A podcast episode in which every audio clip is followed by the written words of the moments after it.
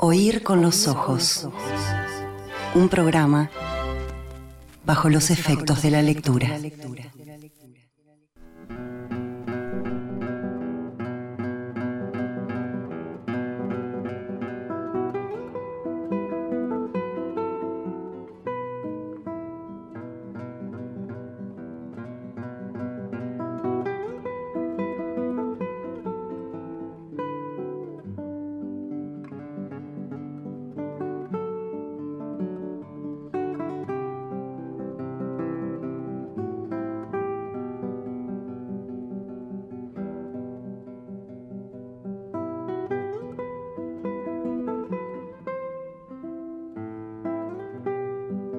El Teatro Solís anuncia el regreso del Shakespeare argentino contemporáneo Mauricio Cartún, Buenos Aires 1946, dramaturgo, director ampliamente reconocido y premiado, el autor de Saco y Vanzetti, de Terrenal, por ejemplo, dos de sus más celebradas obras.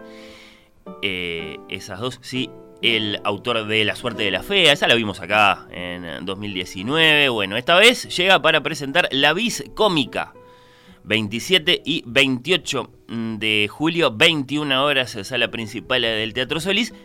A propósito del propio teatro, los personajes son ellos mismos, actores, y del poder político. Así está presentada esta obra en la que conocemos, bueno, el tragicómico destino de una compañía teatral española que llega a Buenos Aires en la época del virreinato, dirigida por el cervantino Andrés de Angulo el Malo, un gran personaje del Quijote recuperado, relanzado por Cartoon, eso es muy interesante, ¿no? Horacio Roca, Luis Campos, Eduardo Cutili, Stella Galazzi, eh, componen el cuarteto de actores, le preguntamos, primero que nada, a Mauricio Cartum, que tuvo, que tuvo la mm, amabilidad de atendernos desde Buenos Aires, bueno, ¿en qué piensa cuando piensa en el Teatro Solís? ¿Qué tanto lo conoce? ¿Le gusta venir? ¿Tiene su valoración particular de la sala, del público que suele asistir al Solís? Dice que eh, la palabra recuerdo significa volver a pasar por el corazón este, el recordis. Eh, yo cuando pienso en el Solís, en realidad lo que pienso es en pasarla bien. Eh, por sobre encima de cualquier atributo artístico de los que después, si querés, podemos hablar. Yo, he ido, con, salvo con una de mis producciones, con todas las demás, hice temporada, funciones sueltas en el Solís. En todos los casos resultó en lo mismo. Pasarla bien, eh, encontrarme solo con el público uruguayo, que es un público este, disfrutador, un público que entiende de teatro, este, un público que, eh, que, sigue a esa sala oficial y que busca producciones que lleva, sino encontrarme con Montevideo, encontrarme con, los uruguayos. Este, siempre que he ido le he pasado bien. La primera valoración es, este, para mí, ir al, ir al Solís es ir a un lugar feliz. Eh, es un teatro que funciona de una manera ejemplar te diría modélica. Em, no hay muchos lugares del mundo, al menos yo te diría, creo que no conozco ningún lugar del mundo donde una sala funcione. Mm, ahora hace unos años que no voy, no sé cuáles serán los cambios que se hayan producido en esa sala. Hasta las últimas visitas que he hecho, la sala donde todo funcionaba de una manera óptima, donde desde los acomodadores que sabían perfectamente espectáculo estaban acomodando. Podían contestarle a un espectador que preguntase. Hasta técnicos de una solvencia notable eh, y un teatro de un equipamiento técnico fuera de lo común. Eh, salas tienen un, un funcionamiento como el Solís.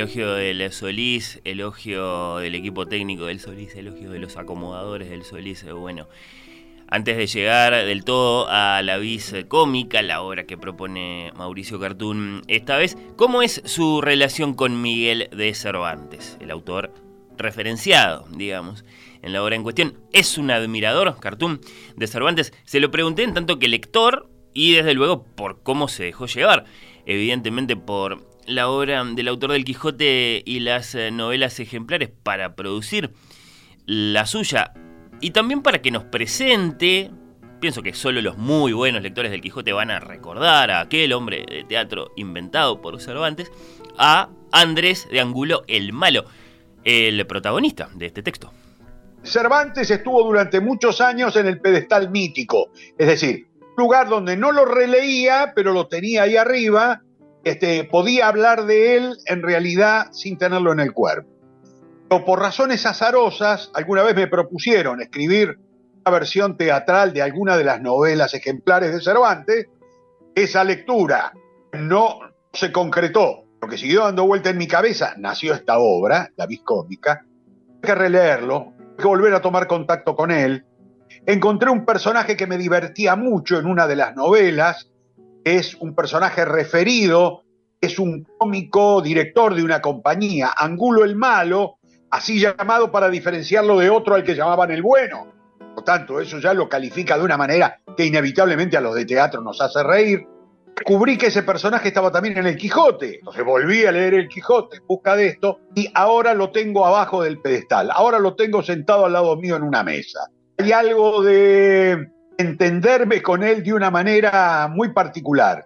Muy particular, fíjate, yo hace ahora menos de un mes presenté una novela, novela escrita en, capítulos, en aventuras. Cuando empecé a pensar en el formato, en la editorial Alfaguara me dijeron algo que me sorprendió. Dijeron, Mauricio, has escrito una novela en el formato Las aventuras de, cuyo modelo más prestigioso, conocido y más antiguo este, es el Quijote, las aventuras del Quijote. Hoy lo tengo a mi gacho tomando cerveza a Cervantes.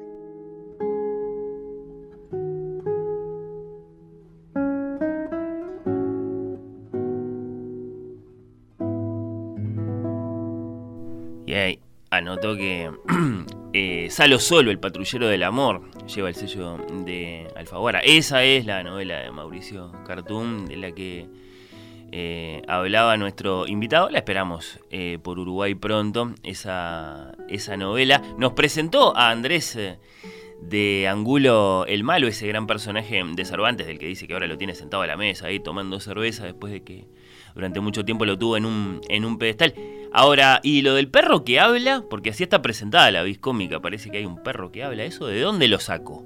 Una de las novelas ejemplares que se llama El coloquio de los perros, de dos perros en la puerta de un hospital, hablan y le sacan el cuero a los dueños que han tenido. Es muy gracioso. Que claro, es, es, es muy perturbador esto de mirarse a uno humano en los ojos de un perro que ha sido alguna vez mascota de ese humano. Un lado es muy gracioso, el otro lado crea un distanciamiento muy interesante. Ese distanciamiento interesante nació el personaje narrador de la viscómica, se llama además Berganza, como uno de los perros, el coloquio de los perros de Cervantes. Perros que miran a los humanos con ojos de perro, condiciones de perro, que se ríen de los humanos, de sus debilidades, de, de, de sus patetismos.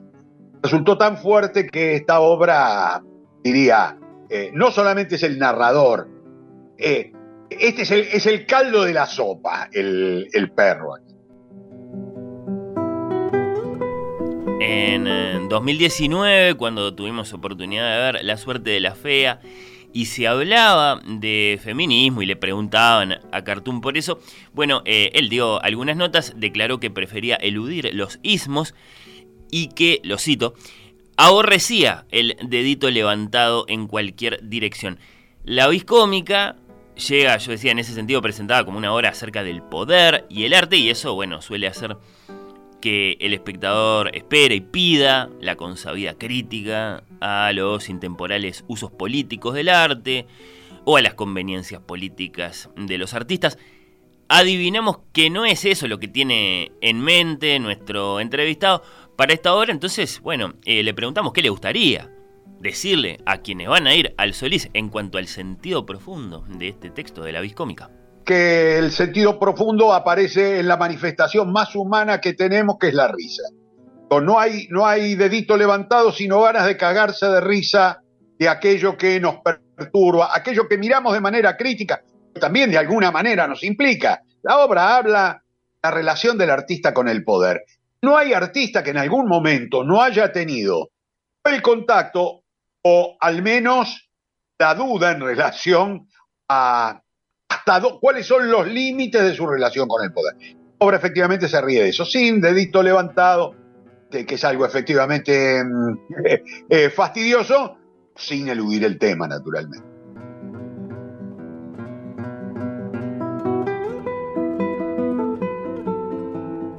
La inefable, esa palabra le gusta mucho, compañía teatral de Angulo el Malo desembarca en la Buenos Aires virreinal, embarrada y contrabandista, buscando nuevas plazas para su repertorio, tal la premisa de esta obra. ¿Cuáles son las particularidades entonces de escribir una obra en la que hay teatro adentro del teatro y en la que los actores hacen de actores?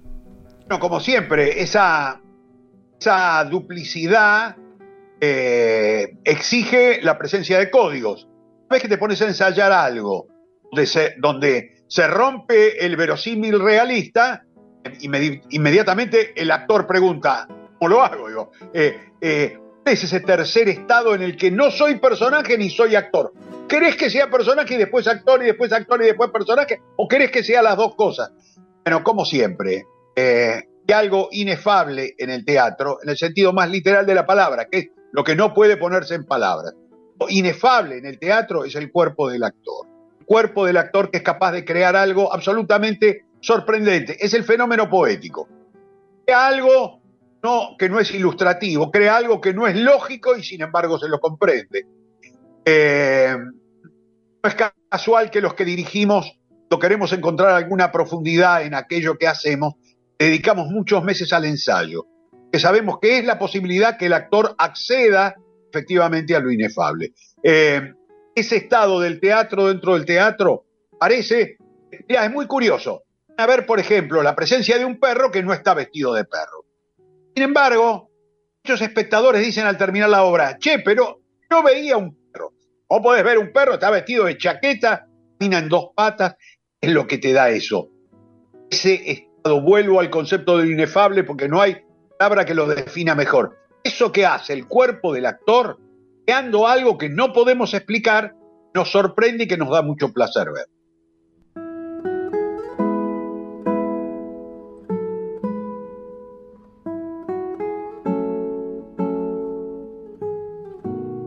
La última, o mejor dicho no, porque me voy a guardar una más antes de despedirlo, en cuanto al lenguaje en la viscómica, evidentemente un asunto muy importante, una obra inspirada en la gran literatura española del siglo XVII, protagonizada por personajes españoles que a su vez llegan al Río de la Plata, escrita por un autor contemporáneo argentino, para espectadores contemporáneos, por ejemplo, acá en el Teatro Solís. ¿Cómo es la viscómica desde el punto de vista de las palabras? Estuve durante años postergando la escritura de esta obra, que lo que me complicaba era pregunta obligada. Son actores españoles en el Río de la Plata. Tienen que hablar como españoles. Eh, el, solo hecho de imaginarme ensayos tratando de conseguir el acento español me deprimía. Yo ya todo, todo se me, se me hacía un enchastre y tenía la sensación, esta obra no puede ser escrita. Hasta que encontré una convención. El teatro, el teatro es eso, el teatro es convención, por lo tanto, el teatro es convenir, es proponerle al espectador, convengamos que pero la obra tiene una convención, que por supuesto invito a conocer en estas funciones en el Teatro Solís, la vuelve este, em, accesible a su carácter español sin que aparezca nunca el castizo.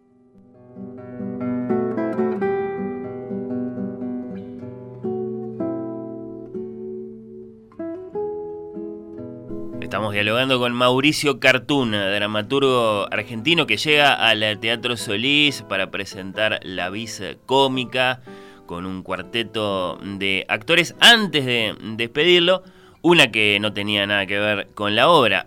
En su familia, Mauricio Cartún está rodeado de artistas, lo cual es algo muy especial. Y la pregunta fue, atención, eh, esta es para los que eh, lo conocen bien a Cartoon eh, y a sus parientes.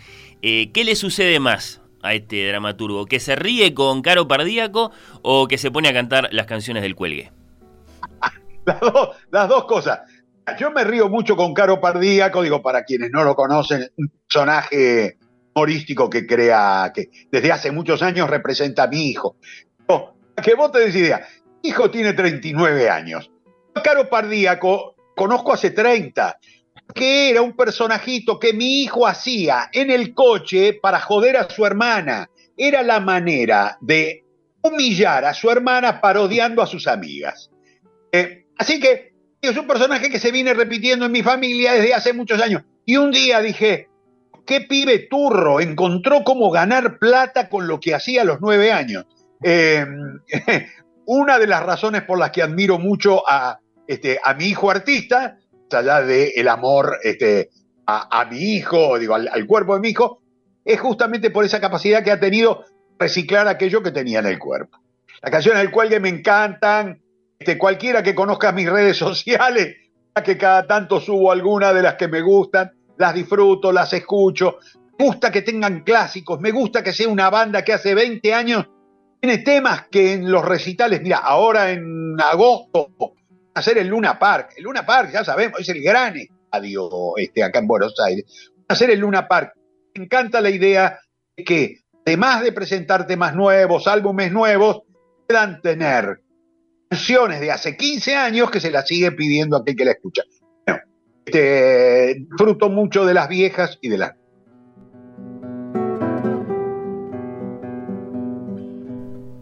Hemos eh, dialogado con Mauricio Cartún, en el final lo hicimos hablar de Julián Cartún, su hijo, artista bueno, Mauricio Cartún, genio del teatro argentino, que nos visita, eh, lo subrayo con su más reciente creación, repito los detalles, La Vis Cómica, que escribió, que dirige 27 y 28 de julio, 21 horas, en la sala principal del Teatro Solís.